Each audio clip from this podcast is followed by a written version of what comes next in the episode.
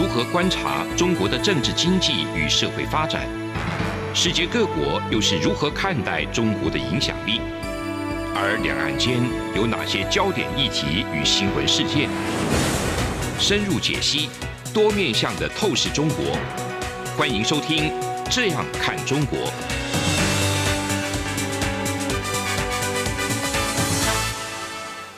各位听众您好，我是主持人蔡明芳。您现在收听的是中央广播电台的《这样看中国》节目，蔡明芳时间。我们今天要谈的主题是在面对新的这个国际情势之下，台湾政府呢应该要对于未来的局势呢，可能要再做更紧密的一些准备哈。我想在上礼拜台湾的这个国庆演说当中，那总统其实有特别提到，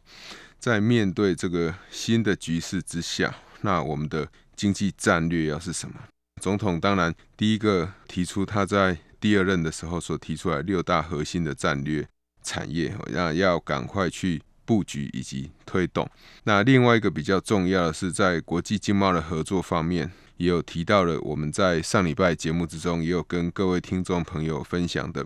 台湾跟美国进行所谓高层的这个经济对话。那在全球的供应链重组以及科技合作上面。还有这个基础建设等等的一些领域呢，那要在寻求更多的这个合作的空间。那特别是我们上礼拜在讨论的主题，台美呢基础建设融资以及这个市场建立合作架构呢，已经先签署了所谓的这个 MOU 哈。那我想这个是我们未来在面对疫情之后，以及美中的这个科技以及贸易冲突之后，那台湾会面对的。一个比较大的一个变局。另外一个比较重要的是，总统当然他也提到了，哦，我们必须要在面对这样的一个变局之下呢，要打造台湾成为这个国际资本、人才跟数位技术汇流的一个重镇。那特别是在这个供应链重组的部分呢，最重要的元素，资本以及人才，以及数位经济时代一个核心的技术。我想，其实就资金面而言，资本面而言，台湾在资金这一块是不太缺乏的吼。这一点从我们的这个中央银行的一些统计数据，我们都可以看得出来。我们直接金融、间接金融的一个比重可以看得到。那人才的部分，我想这个是比较呃需要我们真的要去好好重视的。就是说，我们接下来呃，我想这个最重要，像教育部这样的部会呢，那可能要跟经济部、跟科技部好好去合作。就人才的方面，我们应该要怎么样来训练一些在未来希望跟国际先进技术接轨这些基础的核心的一些课程，应该要怎么样去布局？台湾当然，我们政府单位不用为了特别的厂商来做人才的布局，但是如果在目前我们可以看得到的，包含不管是现在大家在谈的五 G，以及未来的六 G。或者是大家在谈的 AIoT 这一些这个未来的一些应用的这个产业呢，我想我们政府如何透过一些呃在教育部跟大学以及产业间的合作，透过一些课程，特别是基础课程的的一个规划，让我们可以慢慢的去培养一些核心的人才，那让这些人才未来可以不只是为台湾的产业所用，也是为国际的产业所用，我想这个是我们必须要提前去好好布局的哈。所以我觉得总统在这一次的这个演说里面，他特别提到这个重点的部分。其实我想人才以及未来数位经济想要走的一个方向，我想在这个主要的国家，特别是像欧盟，他们都有非常明确的一些方向。我想在这个部分，我们政府应该要。提早做一些因应，哦，那对于过去既有的产业，当然你已经有掌握，但是未来新的产业，我想在过去的一些人才的培育上面，是跟新的产业是比较无法接轨的，所以一方面是对既有的人才如何让既有人才可以跟新的技术做接轨，第二个是对未来我们新的。这些要进入大学、要进入职场的这一些新的这个新鲜人呢，你要怎么样让他们可以学到跟世界主流的技术、主流的产业方向比较接近的一些基础课程呢？我觉得这个是我们国家未来需要再更重视的一个部分。那我想在谈论这个面对这个新的局势之下，其实我们可以从上周呢财政部他所公部的一些数据来看，吼，那财政部在十月十七号，吼。公布了这个台湾九月份的出口数据，其实这整个出口数据呢，它显示呢是非常非常正向的哈。它所显示的正向的地方在哪里呢？其实我们九月份的出口数据呢，它已经是自七月份以来哈，连续三个月呈现出口的正成长，出口的总值更是突破了三百亿美元，来到了三百零七点一亿美元。这个是历年单月出口突破三百亿美元的一个次高的记录。那出口会有这样的表现，我想我们过去在节目之中也有特别跟听众朋友们强调，会有这样的表现，最主要是来自于电子零组件以及资通讯这个视听产品的一个贡献。不管是电子零组件还是资通讯产品。这个我们在过去节目之中跟大家所提到的是说，那一集节目在跟大家澄清一个观念，就是说不要看到台湾对于中国或对于美国的出口在增加，就认为台湾对于中国的依赖好像没有减少，那就衍生到了好像整个国家在对于这个过去不断的去布局新南向，或者是跟美国有更好的一个经济的互动。其实是没有改变我们出口结果，那这整个说法刚好是相反的，为什么呢？大家都知道，在之前的节目里面，我们跟大家提到，我们今天之所以我们会有很多的电子零组件的产品会出口到中国。大部分其实是集中在半导体，那这个部分刚好是受到美国对于华为科技管制所产生的影响。那你也可以预期，未来如果真的对于中芯的管制再进一步的加强的话，不管是中国对于我们台湾产品的需求，或者是美国的厂商、欧洲的厂商对于中国产品的需求，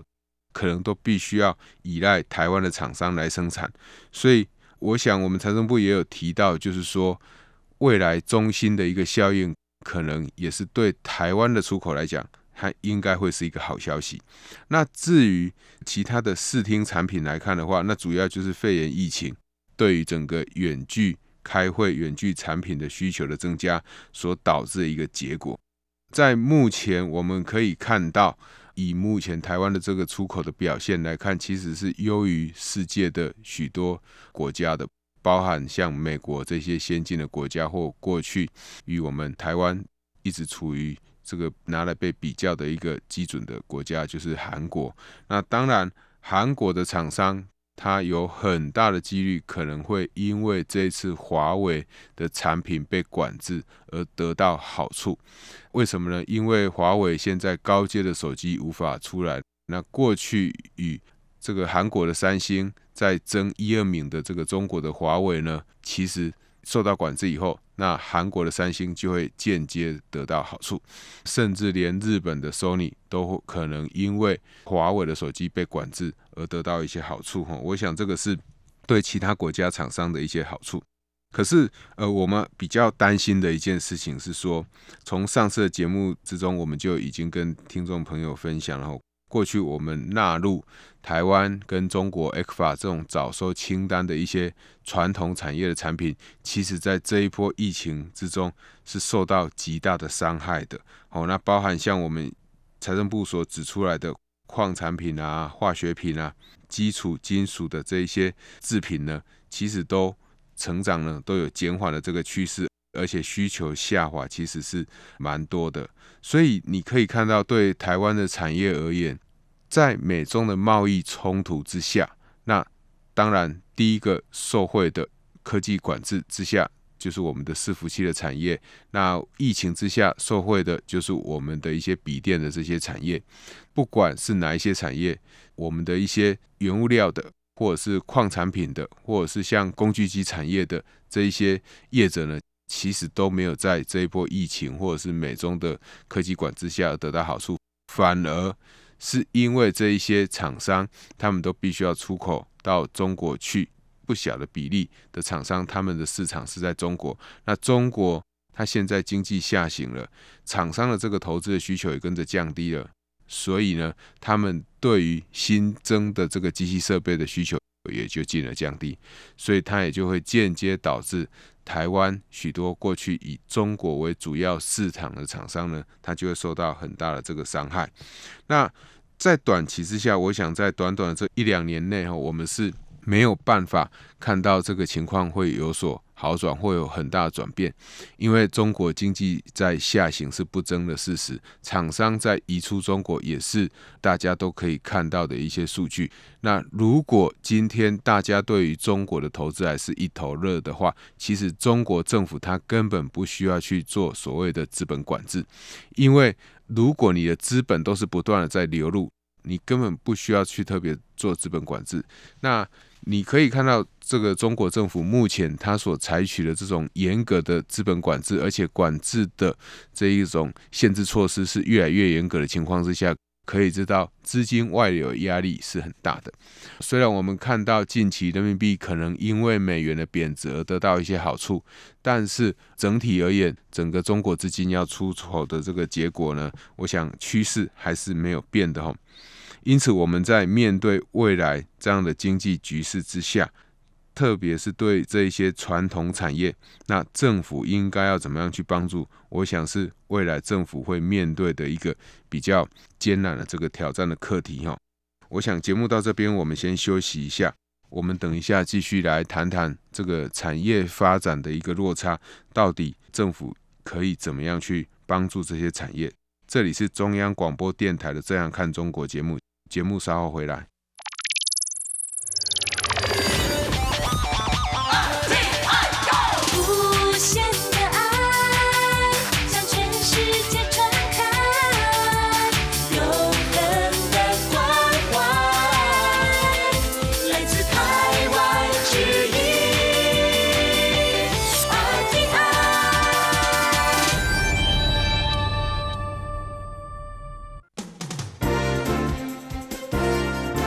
从两岸、国际、历史、文化与财经等角度透视中国的《这样看中国》节目，每周一到周五晚间九点三十分到十点在中央广播电台播出。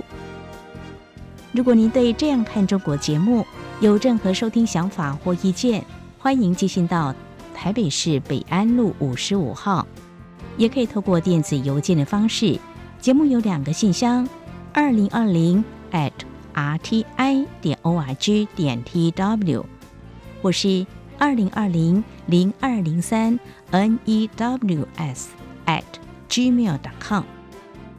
再次谢谢听众朋友们的收听与支持，请持续锁定每周一到周五晚间九点三十分到十点播出的《这样看中国》节目。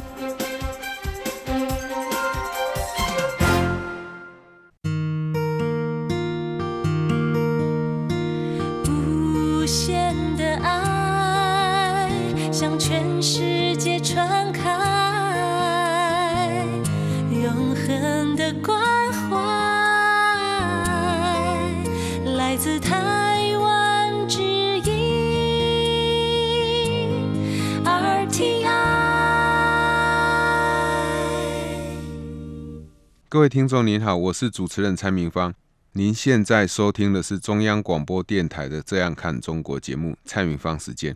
那我们持续要来探讨刚刚所提到的。财政部在这个十月七号所公布的一个数据，就是说我们在许多过去传统的一些产业呢，他们在出口的部分其实大幅的衰退。虽然这个衰退幅度或许有一点缩小，但是如果整个全球的经济它是下滑的，特别是中国的经济成长下行的速度又比较快的话，那对于我们许多过去依赖中国市场这些传统产业，确实会带来很大的一个伤害哈。那这一些传统产业过去，它当然也有创造不少的就业。如果这些传统产业它开始经营上面对问题的话，对于整个就业市场的冲击也会慢慢的扩大。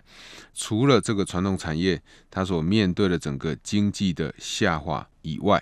那其实更重要的，我们可以发现一件事情，就是美元它因为这个美国联准会它的无限量化的 QE。就是量化宽松政策呢，那整个国际美元是处于弱势的。换句话说，你可以看到我们台湾近期呢，新台币它是不断的升值，甚至升破了我们所谓这个现任央行总裁杨金龙先生的一个防线。那大家现在在看，它是不是会升破过去前总裁彭淮南先生的一个防线？我想不。管他是升破哪一位现任总裁或过去总裁的一个防线，他告诉我们一件事情，就是整个新台币的升值的趋势是非常非常明确的。当这个升值的趋势非常明确的，那背后其实就隐含对于台湾的许多出口的产业就会带来非常不利的影响。那我们如果这一些出口产业它会面对不利影响的话，其实这一些出口产业他们一方面面对汇率波动的一个风险，二方面面对肺炎疫情之下整个全球经济下行导致需求以及投资的需求不足的情况之下，这些产业未来面对的一个经营状况呢，我想会是更不利的哈。那在这样不利的一个经营状况之下，我想我们必须要这个提醒这些中小企业，可能真的要去提早应应。这一个汇率的一个风险哦，我想整个汇率的趋势它是走得非常明显，这也不是政府能力的范围所及，它可以去减缓这样的一个波动的风险的哦，因为毕竟政府我们央行的资源，我想还是相对有限的。那如果你过度的去影响货币市场的话，你也会引来美国政府的一个关心，所以大家可以看到。包含我们刚刚在节目一开始所提到的美中的科技管制，以及肺炎疫情的影响，再加上汇率波动，也就是美国量化宽松一个政策，这三个影响因素，其实都对于许多中小企业带来非常不利的影响。那我想，这个是未来我们中小企业会面对的非常大的一个风险。那我们的寿险业，当然它也就面对汇率的风险。除此之外，其实我想在这里也要跟各位听众朋友分享一件事情。我们在长期以来，哈，当然我们都会害怕原物料价格的上涨、生产要素价格的上涨会影响到厂商的获利。可是，如果当原物料或者是说，特别是一些厂商需要用到的水跟电的一个价格，如果该涨而未涨的话，到底对厂商而言，它是伤害还是帮助呢？我们以最近这个台湾的水库开始缺水为例来谈论这个事情。虽然我们目前看到很多的台湾在海外的厂商，当然很大的一部分是在中国设厂厂商，他要移回来台湾。在总统的这一个国庆演说里面也有提到这样一件事情哦。虽然这个东西看起来是非常乐观的一件事，可是不要忘了，台湾现在也正面临所谓的呃水库这个蓄水量过低的一个问题哦。许多主要的水库它的蓄水量更是跌破了百分之五十。在这样的情况之下，如果老天爷没有继续降雨的话，我们就会面临无水可用。因此，我觉得在目前水位尚可以控制之下，其实政府应该要去思考，是不是要去提高水的这个价格，或者是未来水价应该要跟水库的蓄水量要有一定程度的比例关系。也就是说，当水库的蓄水量它的这个蓄水量相对比较高的时候，水价可以低一点；当水库的蓄水量太低的时候，那水价就要相应的逐步往上提高。这个水价的提高。当然不是只有针对一般的工业用水、农业用水，或者是我们所谓的这个民生用水，是全面性的都必须要去提高。因为当水资源不足的时候，它就会直接影响到第一个民众的生活，第二个就是我们工业以及我们农业、服务业的一些生产，这个影响其实是非常大的。那为什么需要做这样的管制呢？理由很简单。水跟电还是有很大的不同。电我可以透过核能，我可以透过太阳能，我可以透过风力，或者是这种沼气，或者是传统的石油、重油发电，或者是像使用这个煤矿、天然气等等它的发电方式有非常非常的多。当然，有很多人对发电的这个呃对环境的影响是怎么样，这个不是我们目前所要谈的。我要提的是说，电它比较可以找得到其他替代的方式来发电。水你是很难跟老天爷去挑战的。老天爷一旦没有降雨的话，你的水资源就会相对比较缺乏。所以在目前我们已经面临水库的水位慢慢在降低的情况之下，政府除了说开始要进行夜间的减压，或者是对于这种农业的用水的一个限制，或者是停止我们的一个倒作。这些比较消极的措施以外，我觉得积极的做法应该是要从水价去着手。那当然，我想有很多的人就会认为说，在疫情之下，那我们已经在经营上面对很大的冲击了。那政府如果这时候再调高水价，可能会对企业带来不利的影响。那我想各位听众朋友要注意，水价这个东西，它是有营业，它是有生意，你才要付费的。这个是我们经济学里面所谈的变动成本，也就是说，它会跟你的产量成正向的一关系。就是说，当你的产量越多的时候，那你的用水量才会越高。所以，当你面对疫情的冲击，当然我知道你的生意不好，那你的生意不好，其实你的用水量也不会太多。所以，如果以生意不好，以面对的这个疫情的冲击，然后导致你的生意萧条，然后来。来这个抗议政府说不能涨水费的话，这样的想法其实是不太合理的。为什么需要涨水费呢？因为刚刚提到的水资源是相对比较有限，所以一旦水面临比较大的一个缺，这个有可能会有面对稀缺的这个风险的时候呢，我们政府应该要去想想看，如果真的要用水的话，这个水可能必须要给哪些产业来使用。特别是我们目前一方面又希望台商回台，二方面又希望加入呃美国政府所提出来的这个经济繁荣网络。那不管我们要加入什么样的一个组织哈，我想目前台湾的一个供应链的一个重要性，已经在这段期间得到的一个非常重要证明，就是我们供应链的一个重要性。那供应链就是要必须要透过生产。生产水跟电以及劳工是这个无法避免的，所以当很多的产业要回来台湾的时候，也不断的希望政府可以增加给他们外劳的使用量。那一样的道理，当这些厂商都回来台湾的时候，是不是我们的水资源的需求也会大幅的提高？那如果老天爷持续不降水的话，我们水的一个需求不断提高，但是水的供给却无法增加情况之下，水的缺乏。这个我想很快就会面临挑战了哈，因此我觉得如果真的要解决这样的问题，可能政府也要在现在水资源还这个足够用的情况之下，我想要提早对于水价的一个定价要有所谓超前布局的一个想法哈，否则一旦到水资源真的匮乏的时候，那一方面你有可能导致连原来这个订单满载或者是生产效率很高的这些厂商，他也无水可用。那原来本来就没有生意的厂商，因为你这个错误的一个定价的政策，导致他还是可以继续去营业，但是这个营业其实是亏损。我想对政府来讲，你宁愿去补贴这些厂商，让他们这个歇业，补贴他的员工一定的失业的这个救济。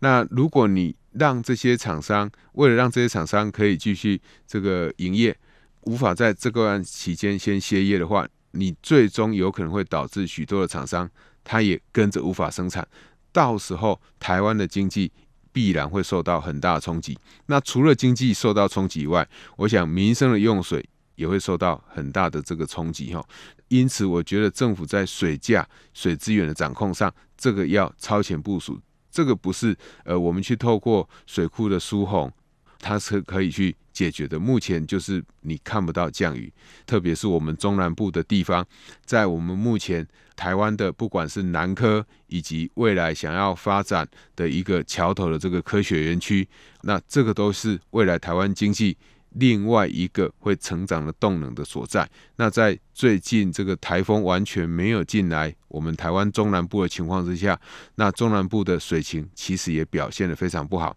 一旦没有水可用，我想你有再多的供应链重组，对我们台湾都不会有太大的帮助，因为厂商根本无法生产，无法好好生产，那民众也无法安心的使用这些水资源。所以我觉得天下没有白吃的午餐的情况之下，政府应该要提早对于这个水情呢有比较积极的一个因应的措施，否则。如果让这样的一个情况呢持续下去的话，我们的水库的用水蓄水量到百分之四十到百分之三十到百分之二十的情况之下，那政府才要开始做一些比较积极的应应动作，我想会已经来不及了。好，所以我觉得这个是在目前大家认为台湾经济看起来是持续向上的情况之下，呃，我们产业未来会面临的挑战哦。这个跟发电是完全不一样的。我可以鼓励民众在各自的家里都装设太阳能面板，去减少对电的需求，但是我无法要求民众都去自建水库，降低对这个国家水库的一个依赖。哈，这个是完全不一样的一个逻辑。所以政府在对于用水的定价跟用电的定价，不要。一再的只想说，我不要去提高价格，那让民众觉得说政府可以维持这个水价这件事情是好事。这个有时候到最后会是伤害到整个国家的经济，以及伤害到人们生活的一个稳定。哈，这个我想是未来政府必须要特别小心的。那这种水资源的问题，如果没有做好控管的话，它当然就会影响到。整个经济未来的一个走势，就会对就业产生影响。所以，我们对于许多的这个厂商，如果他真的生意不好，比如说我们现在很多的饭店业者，他的经营状况其实就真的不是非常好。如果饭店它有比较高的这个用水比重的话，那政府应该要给予这个限制。那我们同意。你也可以对一些受到疫情影响的产业有一些这个水的资源的补贴，但是补贴有很多的方式，你不要在水资源上做补贴，你可以在劳工的雇佣上，你可以在这个薪资上，或者是一些这个其他的就业的辅导措施上做一些补贴，或者甚至是厂商的利息上做补贴，有太多的方式可以协助厂商渡过难关，但是对于资源。这个稀有的这个资源，稀少的这个资源呢，我想政府应该要提早重视如何让资源有效的利用，才可以让我们整个产业呢往正向的方向去发展。以上就是今天中央广播电台的《这样看中国》。今天节目探讨的是，在面对新的国际情势之下，以及面对水资源逐渐稀缺的情况之下呢，那我们的政府如何来帮助我们这些厂商渡过难关？如何了解厂商的需求？那协助我们的厂商可以安定的走向世界。我是主持人蔡云芳，谢谢您的收听。从两岸、国际、历史文化与财经等角度透视中国的《这样看中国》节目，每周一到周五晚间九点三十分到十点在中央广播电台播出。如果您对《这样看中国》节目，有任何收听想法或意见，欢迎寄信到台北市北安路五十五号，也可以透过电子邮件的方式。节目有两个信箱：二零二零 at rti 点 org 点 tw，或是二零二零零二零三 news at gmail.com。再次谢谢听众朋友们的收听与支持，请持续锁定。每周一到周五晚间九点三十分到十点播出的《这样看中国》节目。